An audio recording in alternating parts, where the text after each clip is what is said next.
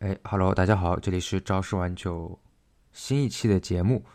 哎，现在呢，大概我们录这个节目的时候是五月五月份，五月八号。那么，我相信就是在我们这个行业，其实有很多人可能就是这个时候刚刚换了新的工作，然后他可能入职新的公司。我一般这个时候呢，就会遇到很多新的同事啊，遇到新的领导。呃，那正好呢，我们就想说分享一下，就是我们对于这个职场生活的一些看法和以前过往的一些故事和经历吧。我觉得我先问一下这个曹老师吧，因为曹老师确实是我们这这边工作年限比较久的，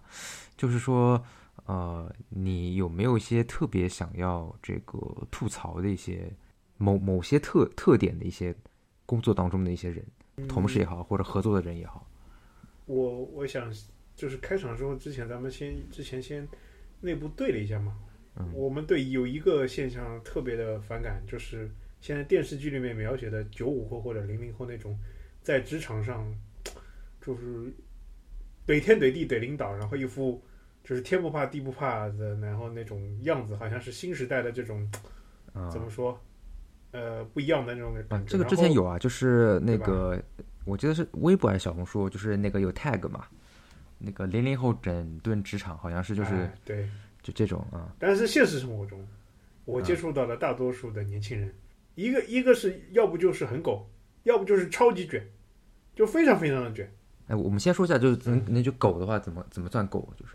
苟且的话，就是苟且的狗他，不是那个过上了，不是那个 dog 啊，是苟且的狗。啊对，就他提前过上了就退休的生活。我理我不知道我的理解是不是，就是有的人就非常上来就感觉就是我就在这个职位躺平了。啊，啊、就我什么都不干，你什么也不要让我干，我就躺平了。啊，还有一种就是，我上来，我靠，哎，就是天天恨不得天天晚上加班到十一点，然后第二天早上九点就来，然后周末还给你发发邮件说这个这个事情，哦，发消息说这个事情怎么怎怎怎么怎么地，哎，这么凶的吗？嗯，有的呀，是零零后啊？零零后、九五后吧，至少，嗯啊，哎，我想零，因为零零后按照也就刚毕业嘛，我理嗯解，可能就是研研研究生刚毕业。我们我们这个行业现在准入门槛，呃，大厂的话比较高嘛，基本上都是研究生毕业然后进来嘛。对那我想二十三岁可能也就正好差不多差不多吧。啊。然后第一份工作嘛，等于就，第一份正式工作。我我举个例子啊，就比如说，就职职场年轻人其实还是挺呃挺上进的，或者挺那个挺要要性挺高的。就是我现在没有在那个杭州某大厂干嘛，我们现在在在上海，咱们对吧？苟着。但是我们这边有一个呃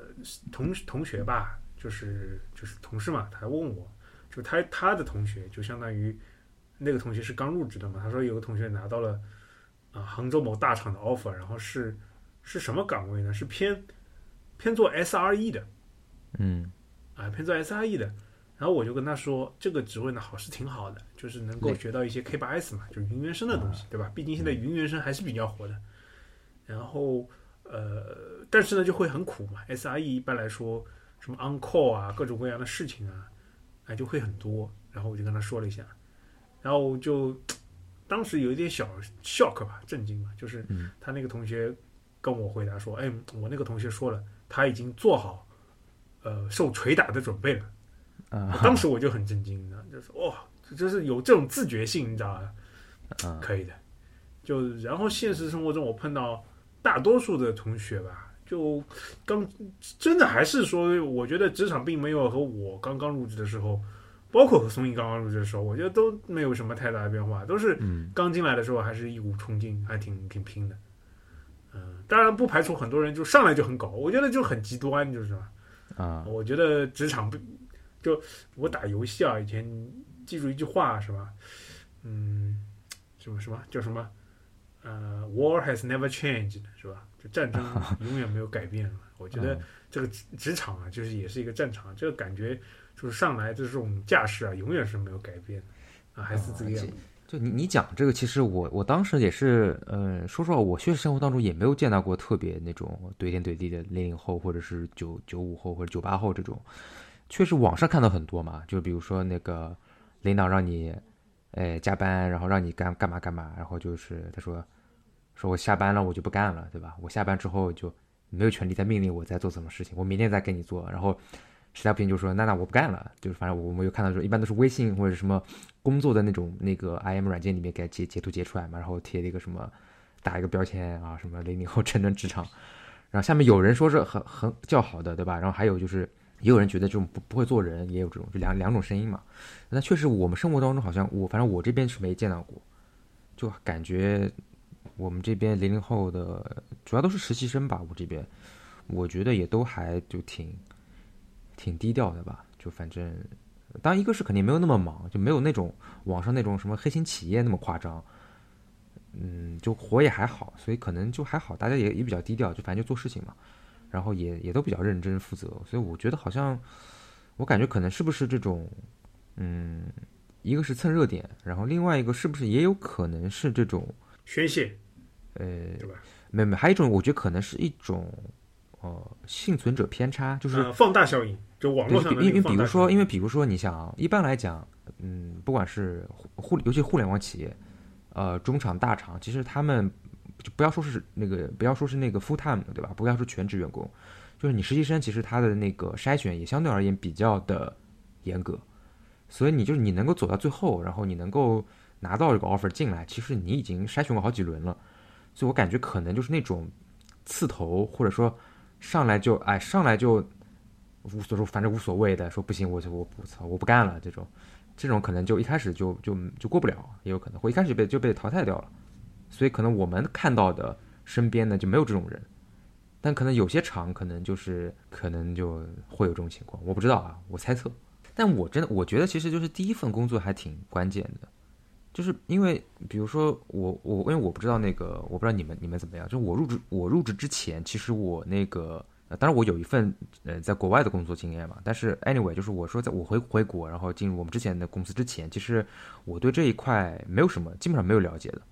就是我大概知道啊，好像大家说还挺累，但是就是很虚的嘛，我只知道还还挺累这三个字，但是具体什么工作强度和节奏我是完全不知道的。然后我觉得刚毕业的话，其实你还蛮容易就能够接受这种节奏，你反正你刚进去。你也白纸一张嘛，你很很容易就接受他给你的那个，呃，那个那个东西。所以就是，你比如说我工作了一段时间之后，我觉得可能就是应该这样子，感觉这个就就好像还还还可以，没有没有想的这么糟。然后后来可能你比如说你了解的多了，对吧？然后你可能又跳槽，或者你跟别人交流，你发现，呃，其实可能时间会是是是久一点，或者怎么样。然后别人会就是说说啊，你怎么上班上这么久啊？就是你什么要搞到十点多什么？是不是太太太太忙太累了？但其实自己当时感觉就还好。然后可能后来比如说换到现在工作之后啊，你就有有这种哎觉得啊一下子空了很多，有种那种什么有种那种什么由由呃呃由奢入俭易对吧？然后你如果你但是如果你第一份工作就是那种很轻松的工作，我换句话说啊，如果你第一份工作是那种很轻松的，比如说。呃，朝这真的是朝九晚五的，然后如果你再换到朝十晚九，你可能就不太行，你感觉我靠不行了，这太太那个了。反正有比较嘛，我感觉是，像我们像我们是没比较的，第一份就是这样子，后面的总归都比第一份要好。其实我觉得这边我们聊到一个一点啊，就是我们今天第一个切入点就可以来了，就是什么呢？就是我现在总结出来，就是大家很多新人在主场中为什么那么忙呢？它其实还是我感觉还是一种之前的学校里面的思维有一些定式的作用嘛。就是其实我们学校里面最呃最一个明显的东西，就是你需要学的、你需要做的东西还是比较固定的，或者是比较确定的吧。就是大学虽然说有一定自由度，但是你你要干什么，对吧？什么时候考核，然后要学点什么，做点什么事情，都是比较固定的。那很多新人到了职场上，第一步就是。为什么他那么拼？就是他他很苦呃很努力很奋斗嘛。他其实一个思思维可能还陷入在之前的一个逻辑，就是说觉得有一种状态是很舒适的，就是有人给我安排活，然后告诉我去做什么，然后我就去吭哧吭哧吭哧做啊，多劳多得算是呃，他觉得是多劳多得嘛，不，他觉得是多劳多得，因为按照他以前的学校里面的经验，就是老师布置让我去做什么，或者说。教材或者说课课程里面让我去做什么，我去做什么，然后做完了，然后去考完了，对吧？就就 OK 了。但是工作工作他一开始来，他当然，本人本能上还是希望有一种，就是有一个人每天告诉我应该做 A B C D E，然后嗯我就把这个全部打过了之后，然后 A 我全部这这样都做完了，我今年就能拿 A，对吧？就还是有这样的思维作祟。但其实我我想说的第一点就是，我反而提出一些呃不同的观点是，新人上来第一步，先不要埋头干活，嗯，先看一下你这个组里面是一个什么情况。首先一，你组里面是干什么的？哎，那是看不懂那，所以说不要你讲这个就，我觉得不不光是那个说刚毕业的人，就是可能比如说换新工作也是，哎，换新工作也是一样的。环境，对吧？到一个新的环境，第一步先不要忙，就当然老板给你布置的任务要好好完成，但是除了这个词之外，你最重要的第一个事情，首先一摸清楚你这个组到底是做什么的，因为很呃很大的情况下，大家也知道，面试的时候让我介绍一下我，我跟你面试官，我给你介绍一下我的部门，那我肯定往好的说啊，那我肯定不能说我这个部门我觉得这个也是啊，就是我觉得就是就这个一定会有，就是说问一下现在这个组，然后说各种情况，但是我发现这个事情其实是没有用的，就是没有用的呀，因为因为因为我跟你介绍，我不会跟你说我组是一个，呃，首先我不会跟你介绍说我，即便我如果一个组没有前途，他也不会跟你介绍说一个组没有前途，对吧？他肯定会跟你说这个组做什么做什么很有前途，然后紧贴时下的一些热点，对吧？或者说一些比较热门的技术，然后会给你突出这个公司啊、这个组在这个。呃，部门啊，或者是位置很好，所有的面试都是这样的，所有面试官介绍部门都是这样的套路，对吧？也很正常嘛。面试官肯定不会说自己部门不好嘛，这也是违反面试官道德的。而且我觉得就是肯定很多人他。呃，就是他，我觉得就很多人都会问这个问题，说啊，那你这个组是做什么的？然后，但是我觉得就他们这个面试官给出答案，并不会最后影响这个呃，我们说这个候选人他最后的决定，就是在这个介绍团队的这个 上面的信息。所以我我的想法是说，你进去首先第一步摸清你这个组到底是在你们部门是什么定位，做什么的，是处于一个什么样的情况。然后你们组，比如说要关注的一点，就是你们组的业务是不是最核心的，最核心里面是不是最忙的。然后最核心也有说，比如说最核心的，但是年久失修的，对吧？也有最核心的是，但是是拼命发展的，对吧？就这种情况要搞清楚。还还有的是，有可能你是比较核心的，但是你有一些竞争对手的组，很正常。就这个要搞清楚。然后其次和这个同样重要的就是摸清楚你的组长和你的小 T L 和你的大老板大概是一个什么样的人的性格和什么样的工作的方式啊，这个也是很重要的。然后最最好能跟他们建立一个比较好的一个关系吧，对吧？或者说的更加赤裸裸一点，就是呃，我们以前有一些老板很喜欢分享一些啊、这种厚厚黑学啊，被我称为就是雍正王朝官场官场文学啊，就是他是首先什么要要获取老板的信任，就这种这种东西。当然，我觉得“信任”这个词太重了，就是我个人还是抱有一些畏惧的，就是呃，个个人更认为是职场当中的一种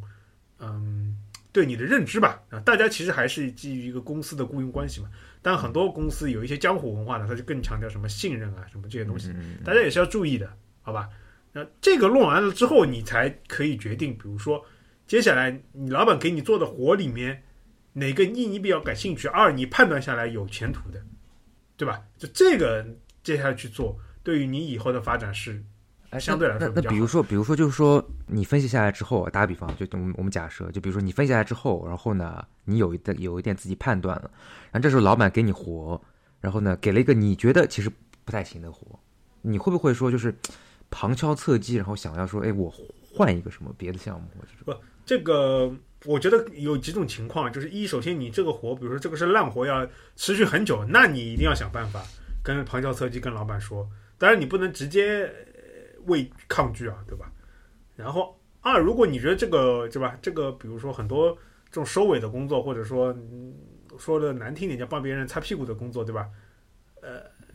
两三个星期对吧就能搞定，那那那也就算了，对吧？嗯毕竟毕竟就是新人还是，但是同时你要不断的争取，就是说自己能去做一些比较核心，或者说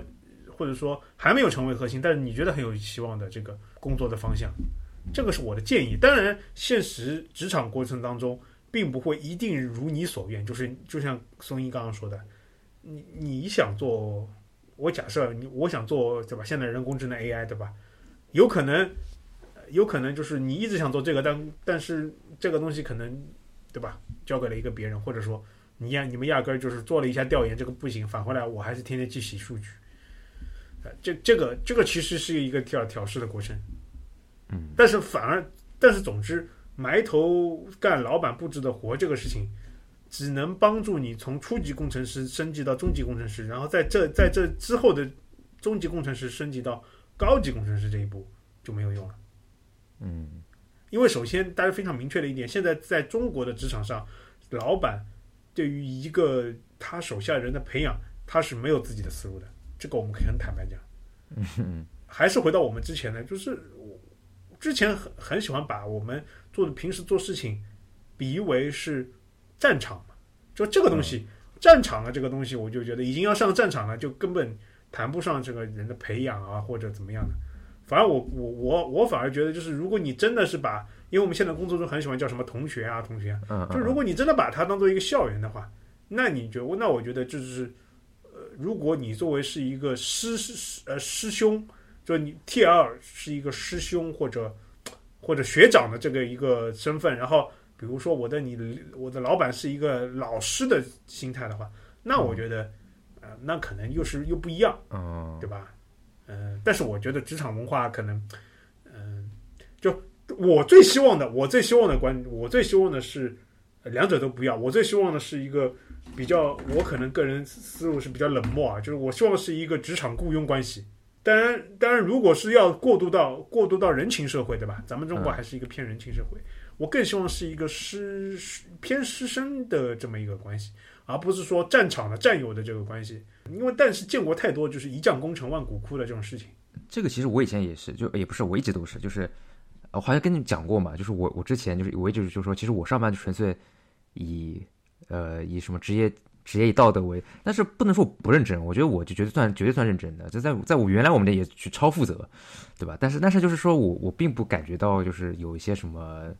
精神上有什么。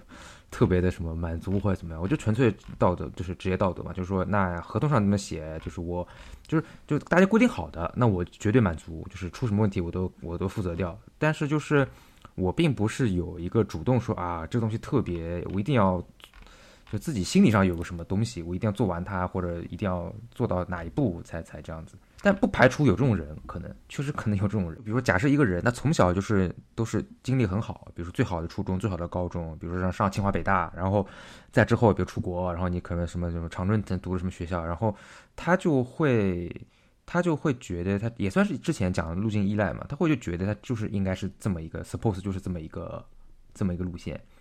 所以他可能就是说他不他不会觉得啊我就是做事情是纯粹是什么，他会有一些这种自己就是有点人为滤镜在里边。我们说十年前开始到比如说五年前吧，就是那个互联网移动互联网刚开始就是就超超级往上增长的那个时候，就是那个时候他如果就是新人，然后学校里面毕业，然后到互联网工作，他其实一开始三四年都是顺的，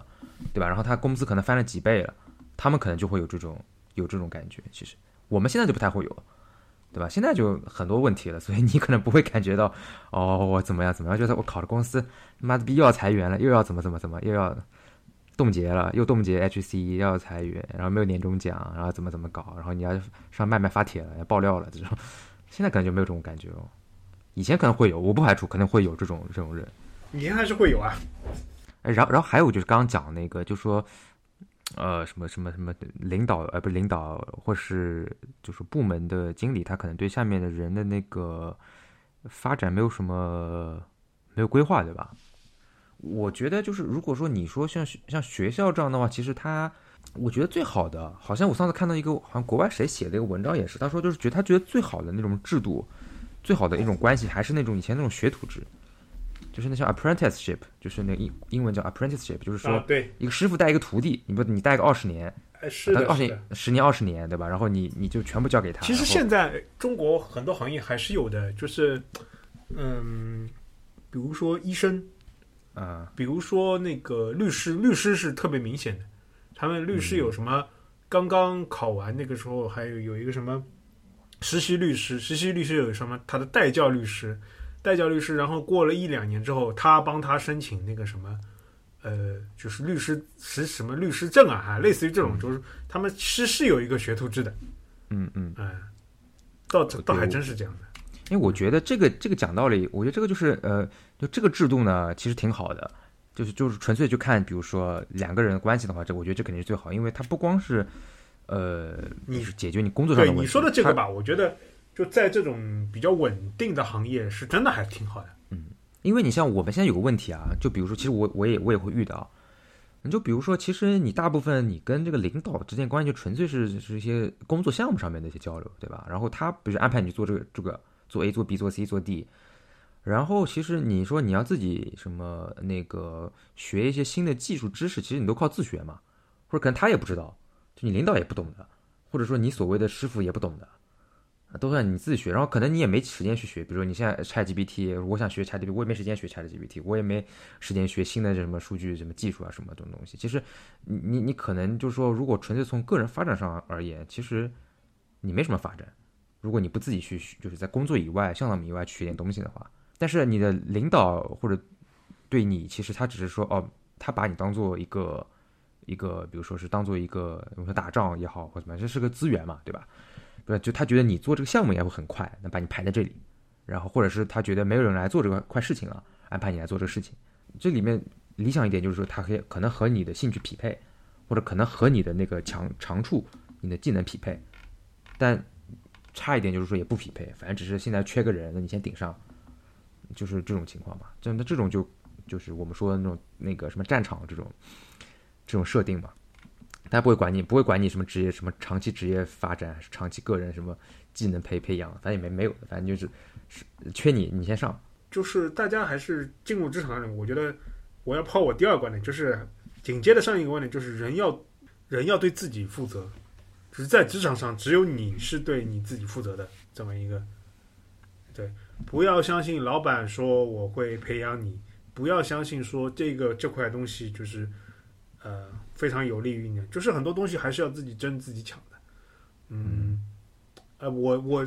我认识一就是之前。和我工作的就是这么一块，他有一个同学吧，就是我虽然对他的做很多作风啊，就是不是特别的，嗯，怎么说呢，认同吧，但是我还是觉得他的总体的方针，我觉得还是我可以理解的，就是他这个就是说他这个人药性非常强，但是很多时候都是自己争自己抢，就是通过各种各各样的方法吧。呃，你不论是说用职场厚黑学，还是是用用自己去专业专业技术，还是说呃把一些很呃特殊的技术，或者说很沉淀很久的技术保留在自己这边，不不传授给别人，就类似于各种各样的方法，它能够逐渐的，比如说一年升一级啊，然后去负责，比如说类似于一些啊啊类似于类类似于一些，比如说像大促的很多的事情啊，就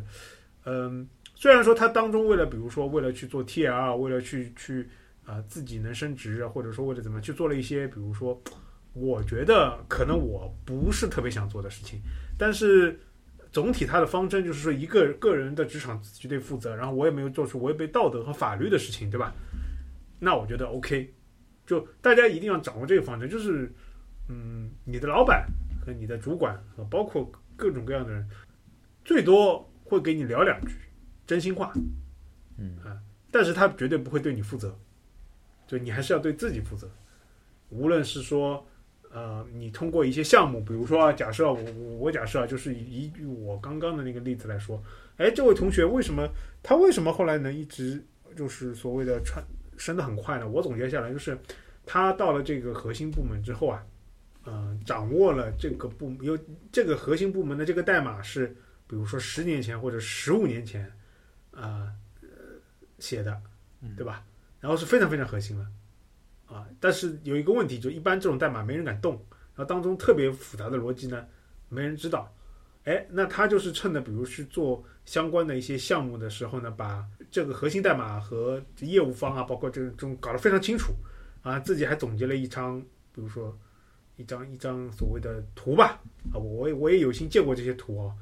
嗯，然后呢？之后去类类似于做这种需要通盘，就通就就基于这个核心业务通盘的这种大项目，那很有可能去就是会找他去做总负责或者做稳定性啊，或者做一些偏 SRE 的事情。那渐渐渐渐，它的重要性就很强。但是呃，就大家就都非常对自己负责嘛，就是肯定上来肯定老板，据我所知，上来老板不是让他做这一块的，但是后来他通过一些哎怎么样的机机缘，他就能够自己去把这一块掌握了。等你掌握了之后，那如果真的缺，对吧？肯定会让你上的，这也是就是他的掌握这一套哲学吧，还是非常的懂。嗯，就还是掌掌握核心的技术嘛，然后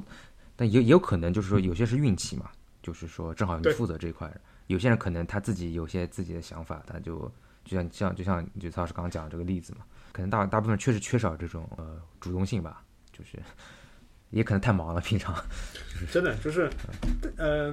我跟大家说一点，就是说要正确理解这句话啊，就是在职场里面有一句非常容易被 PUA 的话，就是不要让战术上的忙碌影响了呃来来那个作为你战略上懒惰的借口。啊，这句话其实正正反都有很很都有理解的，就是很多人把这个理解成我战术上不要忙碌，我我要战略上，呃，我要战略上非常的忙碌，导致他什么呢？他以为战略上的忙碌就是整天做很多规划，做整天做很多架构，然后讲给很多人听，啊，对，然后做 PPT 去去做去做类似于被我称为那个俄罗斯方块的这种这种 PPT 对吧？就是。哎，俄罗斯方块是俄罗斯方块，就是这个方块今天一挪到这里，哎，和那个哎嵌合起来，哎，可以达成一个什么？然后明天呢，他去把那个方块和那个打起来，就是这类似于这种俄罗斯方块的嗯 PPT，然后去做一些天马行空的规划，反而最后问他落地的东西呢，什么都没有，对吧？然后问他一些核心的知知识嘛，他也什么都不懂，对吧？就最简单的问题，我我举一个我们职场上我呃例子啊，就是。刚刚说到的云原生，对吧？云原生这个东西其实是很火的。那最最基本、最根本的这个东西，它它就是基于 K 八 S 的，对吧？那基于 K 八 S 这一套技术，呃，很多公司嘛去做这 SIE 都是基于 K 八 S S 去做自己的一套运维，啊、呃、，Pass 吧，或者就是平台化的这些东西嘛。嗯、那很容易产生一个什么呢？就是你对 K 八 S 都非常不了解啊，知道了一些概念。然后就去画刚刚我说的那些俄罗斯方块图，导致最后你这个公司做出来的这个 Pass 啊，运维这系统非常的烂，啊，稳定性也非常差，然后也没什么好功能。那如果说你接，比如说你接触到了这块 SI 对吧？你 K8S，你好好的去看一些技术文档，好好的，甚至说，甚至说你有空去翻一些源代码或者类似于源代码的一些别人给你总结的一些东西，那。你钻研一些里面比较核心的模块，或者说呃一些核心的东西，那对于你今后将来啊，就是说如果有机会啊，K 八 S 这块你承担更大的责任是有用的，而不是说 OK 我就战略上的战，就老板你说啊你不能战略上的什么勤奋什么啊我战略上的懒惰是是因为你战略上的呃战术上太勤奋了这种呃。要大家辩证的看，但是同时大家也要看到，就是不能因为你每天去忙很忙碌，你就觉得自己很充实，对吧？因为因为老板是不对你负责的，你最后忙完这个事情之后，有可能他一裁员就把你裁掉了，因为觉得你没有不可替代性。这个这个东西大家要辩证的来看啊，人一定要对自己负责。我觉得就是说，如果说把你给裁了，他觉得可能这个成本大于他的收益吧。对，打比方啊，打比方，就比如说。就这个系统有很多的这个呃，就是系统很重要。然后这个系统呢，for some reason，只有你懂，因为有一些历史遗留问题或者一些什么原因，只有你你懂。然后只有就只有在你这边能搞得定。那他肯定觉得，如果你你如果走了，那他这个东西需要非常大的那个成本去维护，或者把这个再给它修复，那可能就你就天然就你你这个就是说我们说 bargaining power，就是你的这个你跟公司扳手腕的。就比较有优势吧，就就我我粗浅的认为啊，来 UK 酱讲一下，我们 UK 酱总算脱离了被 PUA 的那个工作来，来 讲一下你认为什么是职场的不可替代性，就怎么样防止被裁掉？哦，我觉得不可替代性主要就是抱好老板大腿吧，和你做的事情的重点以及他是不是更重要，是不是他下一次要被迭代掉，并没有任何关系。就是如果你你所在那张关系网它一直在，那你其实你的不可替代性就不会被削弱。如果你的这张关系网变了，那基本上就可能，就比如说大换血了，换血了之后，那你要适应新的关系网，那这个新的关系网你就得融入进去之后，你才能够去做。就是，就是因为我就是越工作越发现，其实你工作的不就是工作只是一件事情嘛，但事实上你是和人一起在做事情啊。所以人，那你这个高度比我高一点，你这高度比我高一点，你是你是跟人的吧？跟人不跟事。我觉得跟人跟事都可以。就我粗浅的感知就是这样，因为我是觉得，从事的角度来说，我随时都可以被替代掉。就是我觉得，就是这个公司这么多人，我觉得我做的事情也没有多难多难。就算这个系统只有我懂，那我招两个人，这两个人他一样可以搞定这个事情。就你就你就逼着他搞定嘛，然后 PUA 他嘛，你总能让别人来搞定。但但我感觉就是，就呃，UK 这样讲的也是有一定道理的。就我以一个老板来讲，就是说，当然除了技术上的不可替代性啊，大家还是说我还是要回归我刚刚说的，一个到职场里面，你要认清你的老板是怎么样的人，你的主管是怎么样的人。假设说，就是我不认为现在有那么多的技术部门里面有的人，他的核心技术有没有那那么多的不可替代性？即便有那么多的不可替代性，对吧？我真的要干掉一个人，也是很简单的。我我招两个新人，我每天跟着你做项目，怎么总会懂的吧？对吧？懂你百分之八十就可以，然后我就把你干掉。然后我就我如果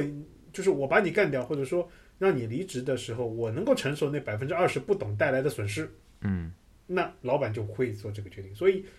也可以这样讲，这还是有一定道理。但我我我觉得是这样子啊，就是说，其实我觉得都有一定道理。然后这个关键就在于说，比如说他要裁你的话，那。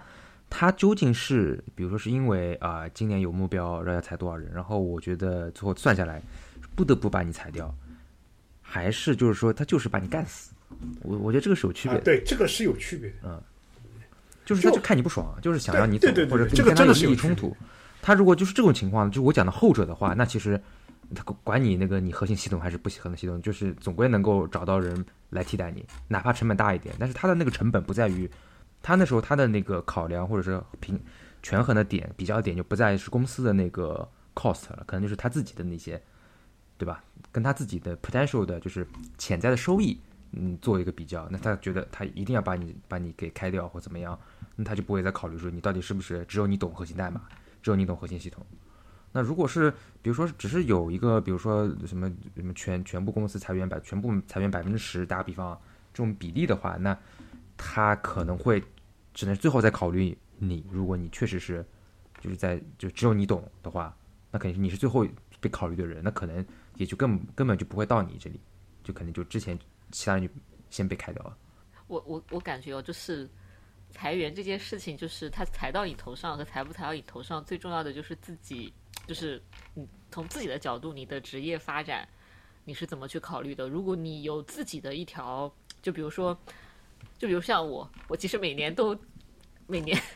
不知道好不好说，每年都要准备找工作一两次，就是为了应对这种突发的，就是比如说把我裁掉。虽然暂时现在我可能目前裁不掉，但是我就是会去找工作。你你去找了工作之后，你就知道市场上行情是什么样子的，然后你面试你你之后也会更有底气。所以其实，嗯，就我觉得，就是其实这个公司会裁掉你，并不代表这个市场会裁掉你。所以我觉得就是。就是就是就是，如果你想在公司保持不被裁掉，其实要么就是从你的能力上和你的关系上，你都，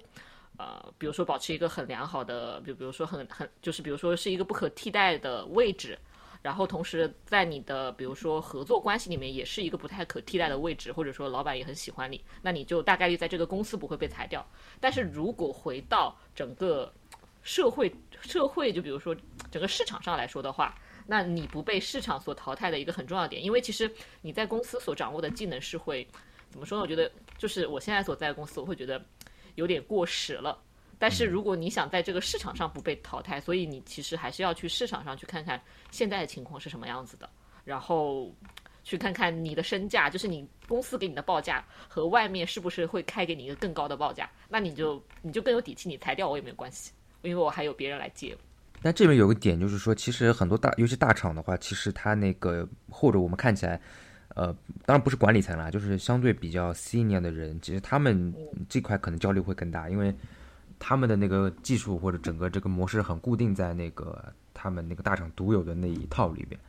其实你出去也未可能还可能说句难听的，还没有应届生可能要受欢迎。其实对，所以就要经常去面试，就要经常去看自己，对，调整自己，知道是现在市场是什么样子的，然后那你才就是当你在工作的时候，你才不会被被牵着走，就是被这家公司的要求牵着走，而是被市场的要求牵着走。就是如果你真的。就很害，就如果像我，就是害怕被裁员，害怕被淘汰。其实你想，你被公司淘汰的另外一点就是怕被市场所淘汰。那要是要是市场还没有淘汰你的话，其实还好呀。怎么说呢？找工作总是难的嘛，对吧？找工作可以认为是比仅次于找对象，对吧？我我是这么认为的。除非，对吧？你的人生是被规划好的，那那又是另外一回事情。嗯，所以我我我是在想，就是说。嗯，大家如果都是很难的这样进去的，也就没有所谓的什么九零后职场上那些什么，啊不，九五后什么整顿什么别人的市场啊，类似于这种事情。我我觉得，但是就是说，大家还是要呃警惕吧，就是一定要对自己负责。然后，嗯，一些嗯 PUA 的事情嘛，反正我觉得还是要多关注关注，对吧？你不，你会，你肯定会被 PUA。但是你希望你在这个不断被 PUA 的过程当中，你能自己成长起来，我觉得这是很关键的。嗯，就就我经常举的这个例子，就是说我刚入职，呃，就是美国美国的那个那个超硬的时候，就我第一次和我中国的同事吃饭嘛，就我们同一个组的，他跟我们吃中饭，然后他就跟我说，说到什么什么我们的就是 Dev Manager，就是。开发这块的经理就是头头，嗯，你可以认为是等于是相当于研发研发的经理嘛，和我们的产品经理不对付，啊，哎，我当时就很吃惊，我说啊，我看他们今天开那个部门大会，两个人说说笑笑，勾肩搭背，还就对我抱抱以这个鄙夷的眼光，说你这个对不对？你这个实在是太太幼稚了，拿衣服了，拿衣服，拿衣服了，拿衣服了，那他们。不明就明显是不对付的嘛，嗯，对吧？然后我就非常的，呃，非常的紧张，嗯，非常紧张，呃，那个，然后我就怎么说呢？后来我果然过了一会儿，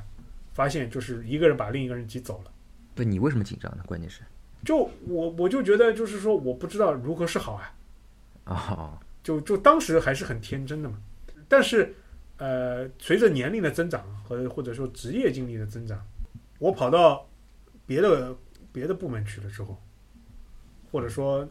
就是有一定资历了之后，然后就一眼就能查出，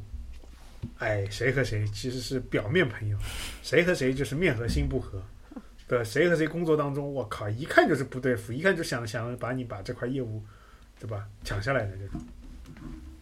所以大家还是要。随着那个增长吧，能够把自己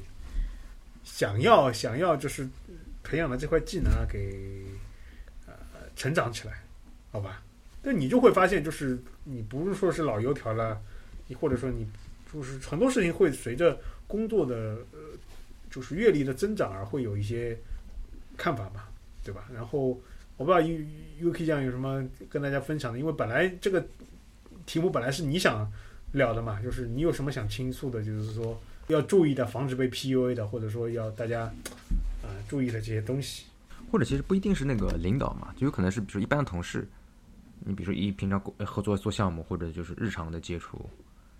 就有一些特别可能占你便宜，或者说怎么个就那种，我我说一下我最近很无力的一个点，那我就说一下我很无力的一个点，就是。就我现在这个角色，类似像一个产品经理，但是其实又不是。就是我可能还需要去出一些方案呀，然后可能如果呃，然后如果我找的技术或者数据没有办法实现，那我还得自己去实现。所以我夹在这个中间是有一点难受的。其实理论上，呃，比如说我的需求或者我的产品，我还是要跟产品去沟通的，但是我还要和业务沟通。那夹在这个中间。你首先我自己要去了解这件事情，然后把它说清楚。说清楚之后，我就要带着我的业务方去找呃产品和技术说要这么这么做。然后在推进这个过程中呢，就是通常都是要搞上一两个星期，很疲倦。然后结果搞上一两个星期之后，就是结果做的进度又很慢，就比如说一两个月之后才能有。那中间这段时间，那还是只能靠自己苟着，就觉得很累很疲倦。我觉得是我这个角色的问题呢，还是我自己人的问题？我就应该说你们就该做好，或者说凶一点，或者说有什么办法可以解决这样的事情吗？就我自己很困惑啊。现在我我觉得以我过往的处理经历里面，没有遇到过这样的事情，因为我以前都是干活的，不像对，不是出不是出产品方案的是吗？就角色比较尴尬。出方案，我现在既要出方案，还要管落地，还要还要去看它落地的效果好不好。我就觉得好这个是不是因为你你现在你现在 title 是什么？数据策略啥的。OK。那那很简单嘛，那你这个问题，那你这个不是很简单嘛？那很明显嘛，你这个问题是这样的，我给你我给你总结一下，或者说咱们抽象一下。首先一，你是管这块领域的数据专家，然后其实现在大多数的业务核心就在于数据，对不对？所以他们做很多事情，呃，会需要数据给出一些方案。那给出了方案之后，那接下来按照这个方案实施，然后你的角色就会变成偏向于百分之六十的产品经理。然后同时你要你要又要去做衔接，因为你还跟后面的数据数据还有处理嘛，还有利运用数据嘛，你又会跟开发打交道。就这个角色，就数据开发工程师，他最终的角色就是所有所有就是职业最终的角色都会向一个协调者、沟通者的方向走，这个是没有办法的。就我刚刚说的，为什么 Dev 我们那个 Dev Manager 开发经理和那个 Program Manager 的头头。他们会有冲突，就是因为我是管研发的经理，和是和我就是这条产品线的经理，天然的就会有冲突。所以你现在可能就是会往着数据的这些，无论是给策略啊，或者是给方案的，或者给架构的这种人，就你天然的会跟开发的头头，天然的会跟产品的头头会有冲突，又或者说有不一致的地方。所站角度不一样。对吧？那很很明显嘛，就是又很急。对对，这样这样就会有这样，所以说，嗯，最终其实很很难的，就是说你是想要达成到一个呃几方都能够接受的这么一个方案，然后用户用起来也挺好，这个时候 就会这个之后就会导致很多用户用起来这个东西就是四不像啊，就所以说我给你的建议，你你要看你上面这几方哪一方最有势势力最大，还是要抱紧那个大腿。因为最终还是那个 说了算，所以我最后抱紧了业务的大腿。对，然后，然后，然后，然后，然后，永远都是两条腿走路。我们先有一套自己的简版方案，我们就按简版方案走，然后再让技术在我们这个上面提升。是的，因因因为真的是这样的，就是比如说我做技术的嘛，我很明显的，我就很不喜欢做你的简版方案，为什么？体现不出我的技术的价值，价值，对不对？那技术的 manager 肯定是这样的，我的这个东西太 low 了，我出去怎么发文章，怎么写公众号，对不对？那产品经理说，产品经理说，我靠，我就要你过一条河，没有让你给我去造造一艘航空母舰，对不对？天然会有冲突。那数据开发工程师或者说你这个角色又不一样了，你这个角色会想，我靠，我根据数据里面出来的，我是希望你们是造一个潜艇的，对不对？哎，最后没办法，最后只能对吧？每个人每个同学发点有什么潜水衣，让你们就把自己手动潜潜过去就好了，对吧？就没有办法。其实主要我现在又又不算数据开发工程师了，我现在算是一个数据策略。其实理底层我理论上我的下游还有数据开发工程师，还有算法。对，对，所以所以就相当于你是代表数据和产品测试开发去博弈的，那这个东西就很复杂了。我作为产品，我作为研发工程师，我肯定会跟你争的，我肯定会跟你争的，对吧？这没办法啊，还是但是还是得看，最终还是要看谁强势。但但其实最终的情况，我通常是不会干涉技术他要怎么去做的，我只会说我的需求，我要这个 A B C D，原因是因为业务上需要这个 A B C D 来做它的管理，然后业务价值由业务来说，技术方案由你来出，然后我只需要去要求你的精度和。当然，以我的方案来说，以我的策略来说，我作为一个研发的，比如说负责的人，我一般的策略是这样的：就是我要完成这个架构，同时也要帮你完成这个业务，但是你要达给我达成的妥协是，你要让我把这个架构搭出来，然后我会帮你完成这个事情。即便很有可能是我搭完这个架构，最后走了走了一条捷径帮你完成的，你也要一定要支持我把这个架构搭出来。你如果一上来就让我搭这个捷径，我是不干的。哎那不，那我换句话说，是不是因为还是因为这个人太多了，所以这个不是不是不是这个，角色太多了呢？我觉得是因为就是人为的，因为公司大了之后，人为的组织把很很多东西角色划分了，角色的划分了，说白了就是你有屁股了，有屁股了之后，很多东西就是屁股决定脑袋，你看这问题的角度就是不一样的，就很明显的嘛，就呃，比如说我做开发工程师，对吧？我很明显的就是说，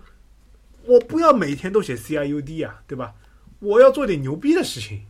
嗯，对不对？那比如说我要做百万支付、千万支付或者上亿的支付，我不要每天就是写一个入账，就是往里面做往数据表里面做个 insert。那产品不管呀、产品我觉得我今年要完成，比如说，呃就比如说多少多少的销售额吧，那我肯定要发券，我要给你，你要让我去做这种发券的这种业务，那发券的业务肯定就是个 CIUD 的业务，对不对？那数据工程师他不一样，数据工程师他比如说他想着发券，他还要想是像什么样特定的人发券，然后像像怎么样发多少，又要人千人千面，对吧？你的发券的额度和我发券的额度不一样，哎，那这个就是天然就三个三个方面的视角就是不同的，这很正常。做工作，因为